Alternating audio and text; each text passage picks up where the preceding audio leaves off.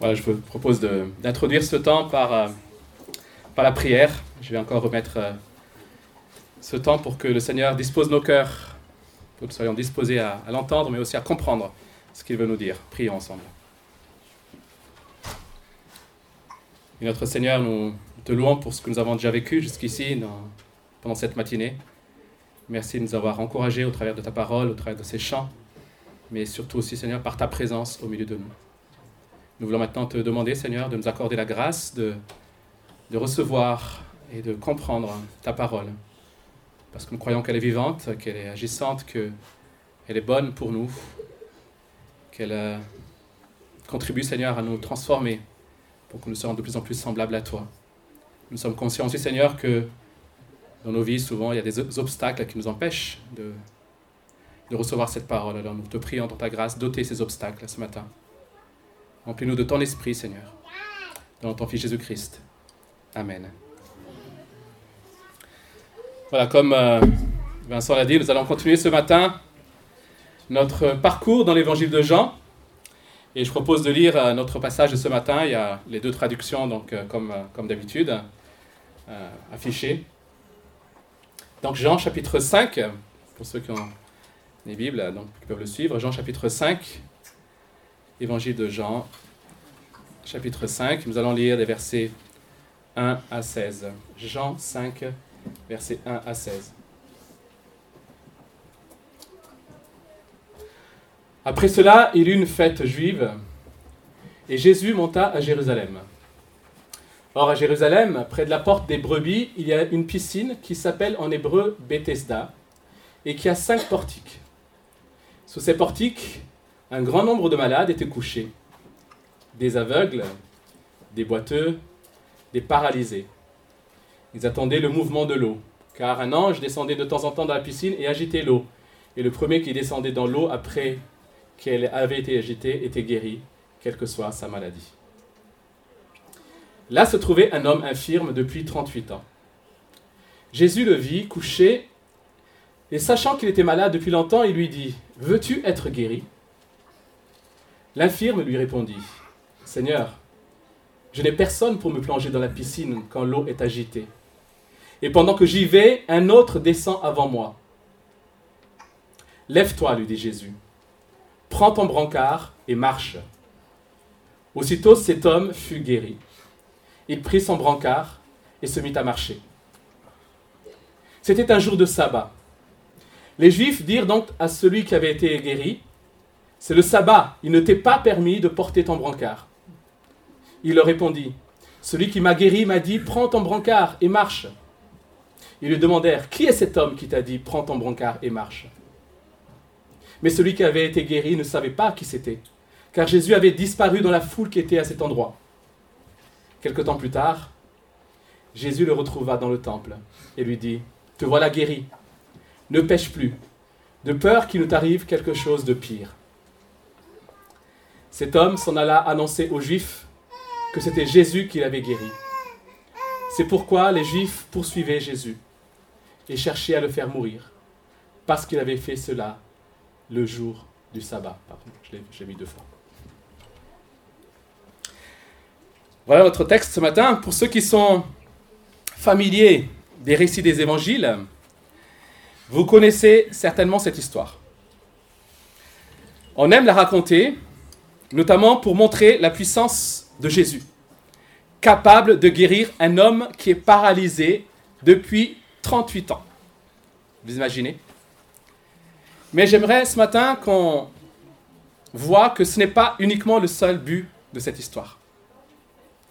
Ce récit, en réalité, dans, dans la progression de l'évangile de Jean, ce récit sert de transition dans son histoire.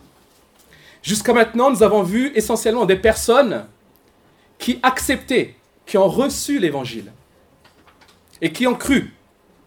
Maintenant, Jean va nous montrer une opposition grandissante à l'œuvre de Jésus.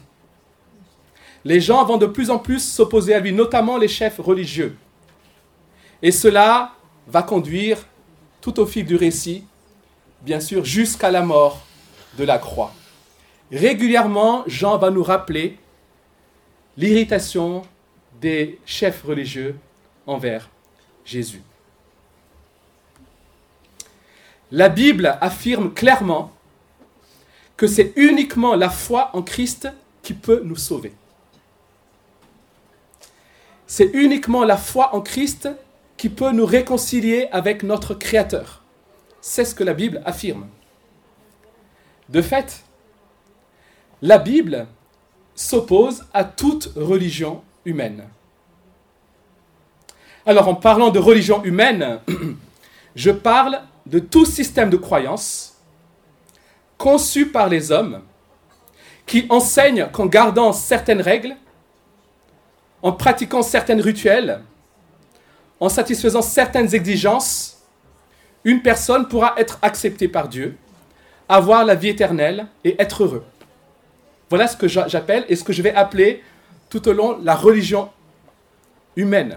Je, je préfère utiliser le mot humaine parce que la religion n'est pas mauvaise en soi puisque c'est ce qui nous relie à Dieu. Le mot religion vient de cela. Et Jésus, dans son ministère terrestre, a confronté les chefs religieux de son époque. Ceux-ci pensaient que le fait d'être dans la lignée d'Abraham, d'Isaac, de Jacob, de Moïse, leur ouvrait de fait l'accès au Dieu créateur. Ils se réclamaient de Moïse. Et ils s'appliquent à obéir au commandement de la loi. En réalité, si effectivement ils essayent scrupuleusement d'obéir à la loi, au fil des siècles, ils n'ont cessé d'ajouter d'autres traditions à côté de cette, de cette loi. Et dans ce récit, Jésus va commencer dans son ministère à confronter publiquement ses chefs religieux. Et il va dénoncer les traditions religieuses créées par l'homme. Et ici, notamment, il, s'agit de leur interprétation du sabbat. Mais ça, nous le verrons un peu plus la semaine prochaine. Alors, ce qui est remarquable dans ce récit, je ne sais pas si vous l'avez avez pensé en lisant, on peut se dire, mais Jésus aurait pu accomplir ce miracle le lendemain ou la veille. Alors Sora n'aurait fait aucune vague. Pas d'irritation des pharisiens et des chefs religieux. Jésus aurait aussi pu guérir cet homme sans lui demander de prendre le brancard. Il savait quelle était la conception des chefs religieux concernant le sabbat et qu'est-ce qu'il fallait faire, qu'est-ce qu'il ne fallait pas faire le jour du sabbat. Et Jésus a choisi de guérir cet homme ce jour-là.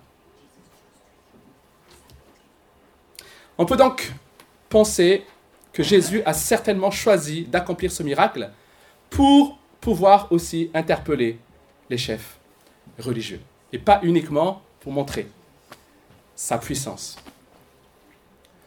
En 38 ans, ni les chefs religieux, ni la superstition à propos de cette piscine et de son pouvoir guérisseur n'ont pu venir en aide à cet homme. Jésus, en une seule parole, a guéri cet homme. 38 ans de pouvoir, de, religieux et de superstition, aucun effet, une seule parole de Jésus, et cet homme est guéri. Et dans ce récit, nous allons donc voir la puissance de Jésus et son œuvre en opposition à l'impuissance de la religion humaine. Et je propose pour cela de, de voir cela en trois étapes. Nous allons voir dans un premier temps quel est le besoin le plus profond de l'être humain. Puis nous verrons comment la religion humaine essaye de répondre vainement à ce besoin. Et enfin, nous verrons comment Jésus, lui, répond à ce besoin. Voyons donc dans un premier temps le besoin de l'être humain. La scène qui se déroule autour de cette piscine de Bethesda a quelque chose d'assez euh, pathétique. Il faut imaginer le décor. Il y, a, il y avait certainement, paraît-il, deux bassins d'eau. Un grand bassin et un plus petit bassin. Et autour de ces bassins, il y avait comme des galeries ou des préaux avec des, colonnes, des, colonnades. Et sous ces préaux, sous ces galeries, se tenaient tous ces malades, ces infirmes. C'est ce que nous décrit Jean au verset 3.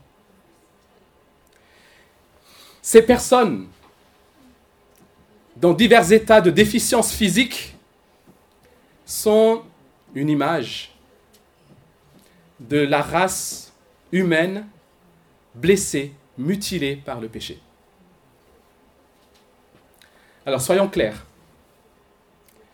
Toutes les maladies ne, sont pas le résultat direct d'un péché personnel. Mais la Bible dit que la maladie et la mort sont entrées dans l'humanité à cause de la rébellion de l'humanité contre Dieu. Et ce, depuis Adam. Lorsque Dieu a créé le monde, la Bible dit que Dieu a vu que tout cela était bon. Mais l'être humain a choisi, de se rebeller contre Dieu. Dieu voulait que l'être humain vive sous son regard, soumis à lui, au bénéfice de toutes ses bénédictions. Mais l'être humain a choisi de se rebeller contre Dieu. C'est ce que on appelle dans le christianisme la chute de l'homme. Et l'être humain, dans sa chute, a entraîné la chute de la création. C'est ainsi qu'avec le péché, la maladie et la mort sont entrés dans l'humanité. La, création est donc corrompue par le péché. Et cette corruption va causer la division non seulement entre l'homme et Dieu, mais aussi entre les hommes entre eux. Les maladies, les guerres, l'injustice, toutes ces choses sont des conséquences de la corruption, du péché. Et lorsque nous voyons ces choses, au fond de nous, quelque chose nous dit, ce n'est pas normal. On, ne peut pas rester indifférent devant, ces souffrances, devant ces réalités. Il y a quelque chose qui nous dit que ce n'est pas acceptable. Et eh bien moi je vous dis, on a raison. C'est normal qu'on agisse ainsi et qu'on réagisse ainsi. Parce que ce n'est pas ainsi que nous avons, pour cela que nous avons été créés au départ. Voilà pourquoi, quelque part, la mort va toujours nous révolter. Et doit nous révolter. Les souffrances, la maladie doivent aussi, quelque part nous révolter. Parce que ce n'était pas ainsi. Pour cela que nous avons été créés. Alors, les hommes, par tous les moyens, vont essayer d'éradiquer ces choses. Mais à peine avons-nous réussi, tant bien que mal, à résoudre un conflit, voilà qu'un autre conflit démarre ici. Malgré les grands progrès scientifiques, malgré les grands progrès techniques, technologiques, nous n'avons pas réussi à éradiquer la maladie. Certes, peut-être dans certains pays, certaines maladies ont disparu, mais d'autres maladies se développent. Et la mort, l'avons-nous vaincu aujourd'hui? L'homme, non. Nous allons fatalement mourir. Le problème, c'est que toutes ces choses sont des symptômes d'une cause plus profonde. Voilà pourquoi, en, s'attaquant uniquement à ces symptômes, nous n'allons pas pouvoir éradiquer ces problèmes. Parce que ce sont les symptômes d'une cause plus profonde. Et cette cause profonde, c'est le péché qui s'est répandu dans l'humanité. Alors imaginez la fête qui bat son plein ce jour-là à Jérusalem. Cette fête n'a pu effacer la corruption dans l'humanité. Et la présence de tous ces malades et infirmes autour de la piscine rappelle sans cesse cette réalité. Je ne sais pas vous, mais moi quand je, sais que dans certaines rues, je vais être face à des mendiants, ou des, parfois même à Madagascar, on a des infirmes aussi qui sont dans la rue, ben j'avoue que parfois je préfère changer de rue, éviter. Comme si je préfère ignorer ou oublier qu'il y a ces réalités. Mais on ne peut pas les ignorer. Elles nous rattrapent. Elles nous rattrapent. Le besoin le plus profond de l'homme, c'est de trouver la solution au péché. Alors j'aimerais juste apporter une petite précision. Ici, peut-être tu peux remettre euh, les premiers versets, à, à Mélien. Les versets 3 et 4, vous avez vu, dans ma version française, sont entre crochets. Et dans la version anglaise, elles ont carrément, euh, ils ont carrément été enlevés. Alors quand vous avez dans vos Bibles, peut-être notamment dans les versions françaises, certaines versions françaises, des, comme ça, des, des extraits entre crochets, cela signifie que ces textes n'étaient pas là dans les copies les plus anciennes, dans les originales. Donc on pense probablement qu'elles ont été rajoutées. Et on pense que ce texte, donc, qui est entrecroché à partir de la fin du verset 3, ont été rajoutés par un copiste. Un copiste donc qui simplement ici commente les croyances de l'époque à propos de cette piscine. C'est pour ça que j'ai voulu la garder dans, dans cette version. Pour qu'on soit aussi conscient de la manière dont les gens comprenaient euh, ce qui se passait autour de cette piscine. Et cela aussi nous permet d'expliquer pourquoi cet homme répond tel qu'il répond au verset 7. Si on n'avait pas ce crochet, on n'aurait pas compris le verset 7. Où il dit que personne ne le porte.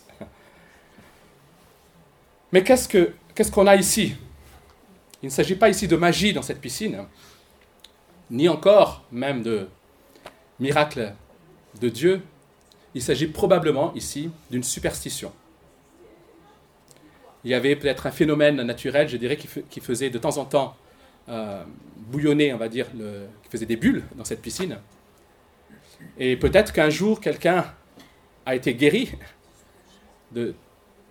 en plongeant dans cette piscine.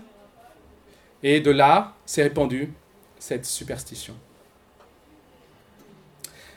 Voilà donc une scène pathétique, une scène tragique de personnes blessées par la corruption du péché et qui mettent leur foi dans une superstition qui est incapable de les sauver. Et cela nous amène à notre deuxième étape, l'impuissance justement de la religion, et je dirais même de la superstition.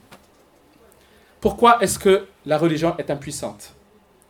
Parce que la religion se concentre sur la conformité extérieure. Alors, la remarque de cet homme au verset 7, si tu peux nous mettre le... La, remarque de cet homme au verset 7 est finalement assez triste. En 38 ans, je ne sais pas si vous imaginez, en 38 ans, personne ne l'a aidé à entrer dans cette piscine. Encore une fois, il n'est pas du tout certain que cela l'aurait permis de guérir. Mais le fait est que personne n'a même essayé de l'aider à rentrer dans cette piscine. Ces chefs religieux sont présents chaque année, à chaque fête. Ils connaissent donc bien cet homme qui est là, allongé, chaque année. Et peut-être même que ce malade leur a demandé de l'aide, mais ils n'ont rien fait. Et quand ils le voient guéri, quand ils le voient marchant normalement, leur première réaction, ce n'est pas la joie, ce n'est pas l'étonnement, ce n'est pas l'émerveillement, c'est le reproche. Au verset 10, c'est le sabbat, il ne t'est pas permis de porter ton brancard. Est-ce qu'on imagine ça? Cet homme est là depuis 38 ans. Il est malade, il ne peut pas marcher. Et là, il le voit arriver. Il marche. Et qu'est-ce qu'il trouve à dire? Au lieu de s'émerveiller, c'est Tu ne dois pas porter ton brancard le jour du sabbat non seulement ils vont lui faire ce reproche, mais ils, vont, ils veulent aussi retrouver celui qui a guéri ce malade pour le menacer lui aussi. Alors nous avons ici une caractéristique assez typique de la religion. La religion est juste préoccupée par la conformité extérieure à ses règles. Voilà ce qui préoccupe la religion la conformité extérieure à ses règles. Pourquoi? Parce qu'elle est incapable de transformer l'intérieur. Elle est incapable de transformer le cœur. On peut maîtriser à peu près l'extérieur, mais n'a aucune maîtrise, elle n'a aucune maîtrise sur l'intérieur. Non seulement elle n'a aucune maîtrise sur l'intérieur, mais la religion a aussi comme caractéristique d'accabler et d'emprisonner. La réaction de ces chefs religieux montre à quel point ils sont prisonniers de leur système religieux. Ils sont incapables de se réjouir du bien qui est arrivé à cet homme. Ils sont incapables de rendre gloire à Dieu pour ce miracle. Tout ce qu'ils peuvent faire, c'est reprocher à cet homme de porter son tapis le jour du sabbat. Plus tard, nous verrons que Jésus va faire d'autres miracles le jour du sabbat aussi. Et l'irritation des chefs religieux ne va cesser d'augmenter. Jamais ils ne vont se remettre en question. Ils sont spirituellement aveuglés. Quelque part, je dirais, l'apothéose peut-être des miracles de Jésus, c'est la résurrection de Lazare, qui va être décrit au chapitre 11. Et lorsque Jésus va ressusciter Lazare, les chefs religieux vont vouloir faire mourir Jésus et Lazare. On voit jusqu'à quel point ils sont aveuglés spirituellement. Ces chefs religieux ne cherchent pas le bien des autres. Ils cherchent uniquement à asseoir leur pouvoir sur les autres. Ils sont juste préoccupés par leur pouvoir d'influence. Voilà pourquoi ils voient d'un mauvais œil la popularité de Jésus. Si ils approuvent Jésus, alors les gens vont suivre Jésus et vont se détourner d'eux. Et ne peuvent pas supporter cela. Toutes les religions humaines fonctionnent de la même manière. Elles utilisent la peur et les menaces pour maintenir les gens dans la soumission au système. C'est par les menaces. Si vous ne faites pas ça, voilà ce qui arrivera. Même les idoles, on, on offre quelque part des sacrifices aux idoles pour que ces idoles ne soient pas en colère contre nous. En Europe, dans les heures les, plus sombres. C'est parfois avec l'aide de la religion que les puissants ont exercé leur pouvoir.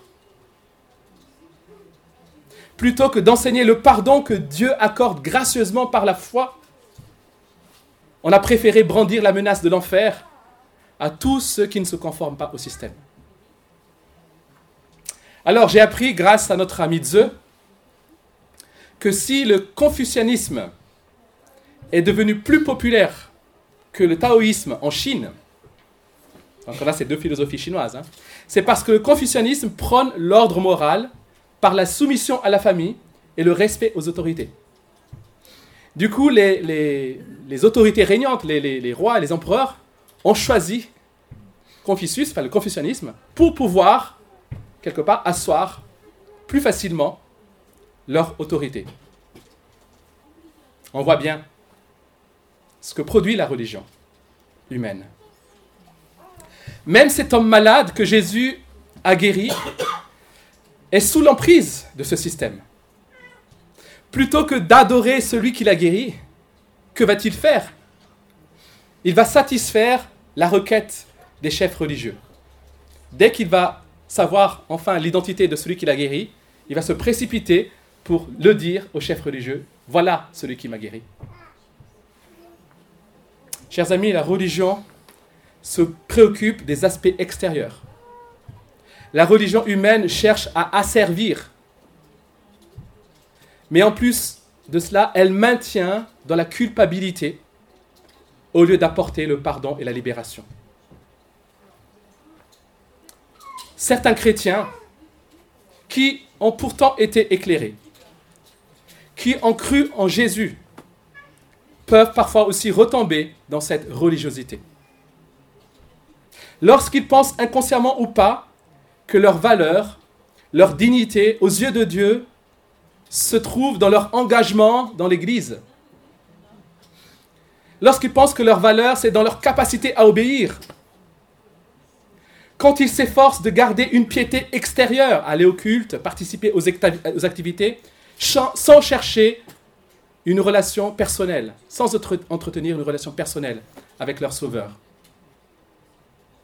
Ben, Lorsqu'on on se trouve sur cette pente, alors on est en train de pencher dangereusement vers la religion humaine. On peut appeler ça le légalisme parfois.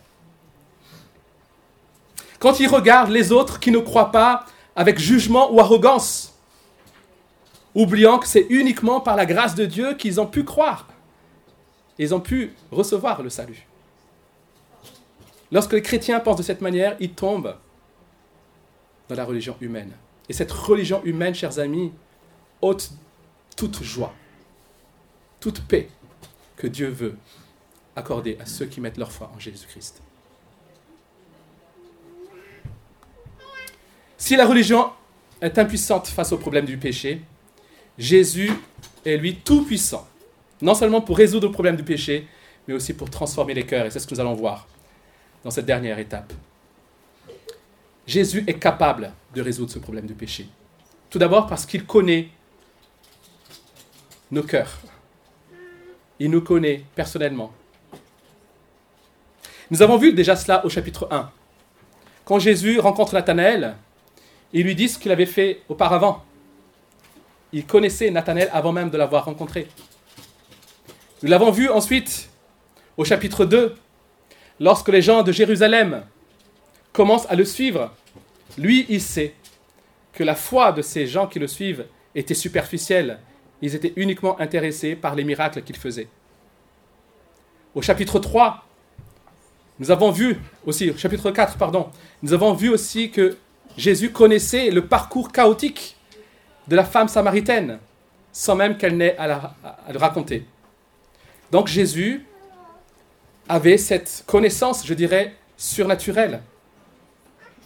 Et au verset 6 de notre récit, lorsqu'il est dit que Jésus sait que cet homme est malade depuis longtemps, c'est probablement aussi par cette connaissance surnaturelle. De la même manière, Jésus sait tout de vous. Jésus sait tout de moi. Il connaît toutes vos pensées. Il connaît tous vos péchés secrets. Il connaît toutes vos tempêtes actuelles.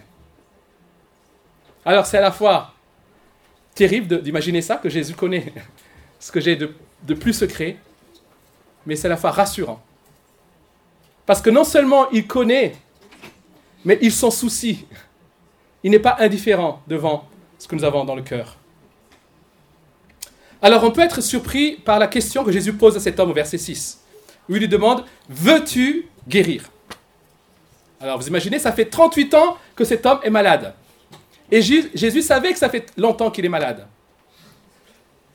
Jésus n'a pas posé cette question pour obtenir une information qu'il n'aurait pas déjà. Il pose des questions pour nous permettre de reconnaître notre besoin de lui il offre à cet homme l'opportunité d'exprimer ses besoins. Il veut que cet homme reconnaisse et exprime non seulement son besoin et son désespoir, mais aussi l'impuissance de la société et du système religieux face à sa situation. Et c'est ce qu'il exprime. Personne ne m'a aidé. Il est incapable, la société autour de lui est incapable. C'est ce que l'homme exprime, au verset 7. Le premier pas vers le salut que Jésus offre, c'est reconnaître notre besoin. C'est reconnaître nos besoins et reconnaître nos incapacités à les satisfaire. J'ai dit c'est le premier pas, mais c'est peut-être aussi le pas le plus difficile. Parce que c'est le pas le plus humiliant. C'est reconnaître notre impuissance et reconnaître nos échecs. Et Jésus te pose aussi la question ce matin, veux-tu être guéri? Veux-tu être guéri? Est-ce que tu reconnais que tu as besoin de lui? Non seulement Jésus pose la question, bien sûr, mais il, peut aussi, il veut aussi apporter la solution. Encore une fois, nous sommes frappés par le pouvoir illimité de Jésus ici. Dimanche dernier, au chapitre 4, à la fin du chapitre 4, nous avons vu son pouvoir de guérir à distance.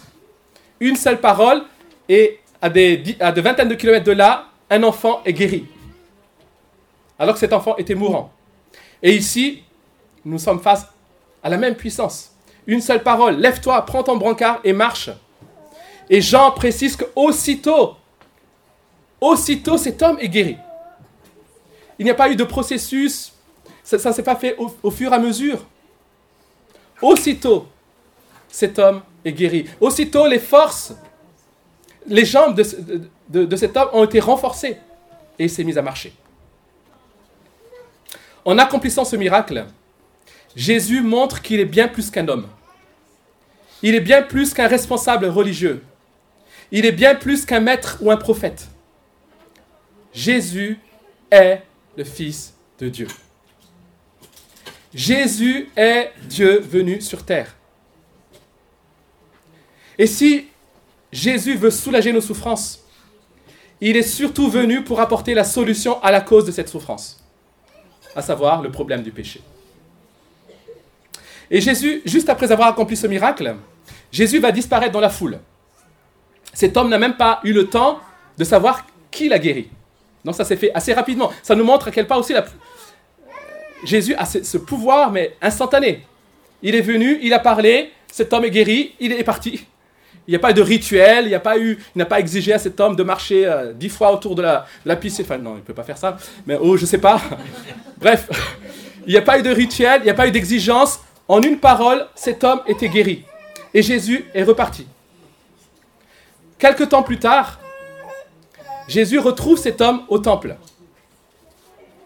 Et Jésus va lui dire cette parole au verset 13. Te voilà guéri. Ne pêche plus de, peur qu'il ne t'arrive quelque chose de pire. Jésus, en quelque sorte, est en train de dire à cet homme que s'il est guéri physiquement, il faut qu'il comprenne quelque chose, de plus important que la guérison physique. Toute guérison physique n'est que temporaire, les amis. Vous savez, si vous, allez, si vous, vous guérissez, ce n'est que temporaire. Parce que fatalement, nos cellules vont se dégrader. Et nous nous dirigeons vers la mort. Donc toute guérison physique sur cette terre n'est que temporaire. Et la guérison physique que Jésus a apportée pointe vers une guérison plus importante. La guérison spirituelle, celle qui libère de l'emprise du péché et de ses conséquences. Voilà pourquoi Jésus lui dit, ne pêche plus. Il ne lui dit pas, c'est bien, continue à venir au temple comme tu le fais aujourd'hui. Il lui dit, ne pêche plus. Et il ajoute à ce commandement un avertissement de peur qu'il ne t'arrive quelque chose de pire. Alors j'aimerais vous poser la question. Qu'est-ce qui est pire que 38 ans de maladie paralysante, d'humiliation et de mendicité? Qu'est-ce qui est pire que 38 ans? De maladie paralysante, d'humiliation et de mendicité Et pourtant Jésus dit, si tu pêches, il t'arrivera pire que ça. Eh bien, pire que cela, chers amis, c'est une éternité loin de Dieu. Une éternité loin de la présence de Dieu. La maladie, les conflits, l'injustice, toutes ces choses, je l'ai dit, sont les symptômes d'un mal bien plus profond. Le péché qui nous tient éloignés de Dieu. Or, nous avons été créés pour vivre en communion avec Dieu, à être dans sa présence. Mais le péché nous garde loin de lui. Alors les religions humaines nous disent comment bien agir, quoi faire comme rite, quoi avoir comme habitude, mais n'apportent aucune solution au problème du péché, qui reste une offense contre Dieu. Et ce ne sont pas nos bonnes actions, ce ne sont pas nos bonnes pratiques religieuses qui peuvent ôter notre offense envers Dieu ou contre Dieu. Si vous grillez un feu rouge et que la police vous arrête, ce n'est pas parce que vous avez parfaitement conduit pendant 20 ans, ou ce n'est pas parce que vous avez grillé un autre feu rouge juste la veille que cela change quelque chose. Vous allez devoir payer pour cette faute-là. Vous allez devoir payer. Et plutôt que de... Dans toutes les religions, pardon, il est dit, voilà ce que vous devez faire pour être accepté par Dieu. Mais la Bible dit, vous ne pouvez rien faire pour être approuvé par Dieu. Vous méritez la condamnation. Mais ce que vous êtes incapable de faire, Dieu l'a fait pour vous. C'est ça la bonne nouvelle. Vous ne pouvez rien faire pour être approuvé par Dieu. Vous êtes incapable de réparer cette offense. Mais ce que vous, êtes incapable de faire, Dieu l'a fait pour vous parce qu'il vous aime. Parce qu'il veut que vous soyez réconciliés avec lui. Plutôt que de nous faire payer nos péchés en nous rejetant loin de lui pendant toute l'éternité. Il est venu vers nous et il a payé pour nos péchés à notre place. Jésus, le Fils de Dieu, a été condamné à notre place. Et tous ceux qui mettent leur foi en lui, tous ceux, qui reconnaissent qu'ils sont incapables d'être approuvés par Dieu par leur propre force, sont au bénéfice de ce que Jésus a fait à la croix. Ceux qui ont mis leur foi en Jésus, qui choisissent de le, suivre, peuvent dire, maintenant, je ne dois plus payer pour mes péchés. C'est une bonne nouvelle. Je ne dois plus payer pour mes péchés, parce que Jésus les a payés à ma place. Il a non seulement réglé notre dette envers Dieu, mais il nous donne aussi une vie nouvelle et nous donne un cœur nouveau. Il nous transforme. Jésus est donc la solution à nos besoins. Il est la solution au problème du péché. Il est celui qui nous délivre du poids de la culpabilité et de la honte.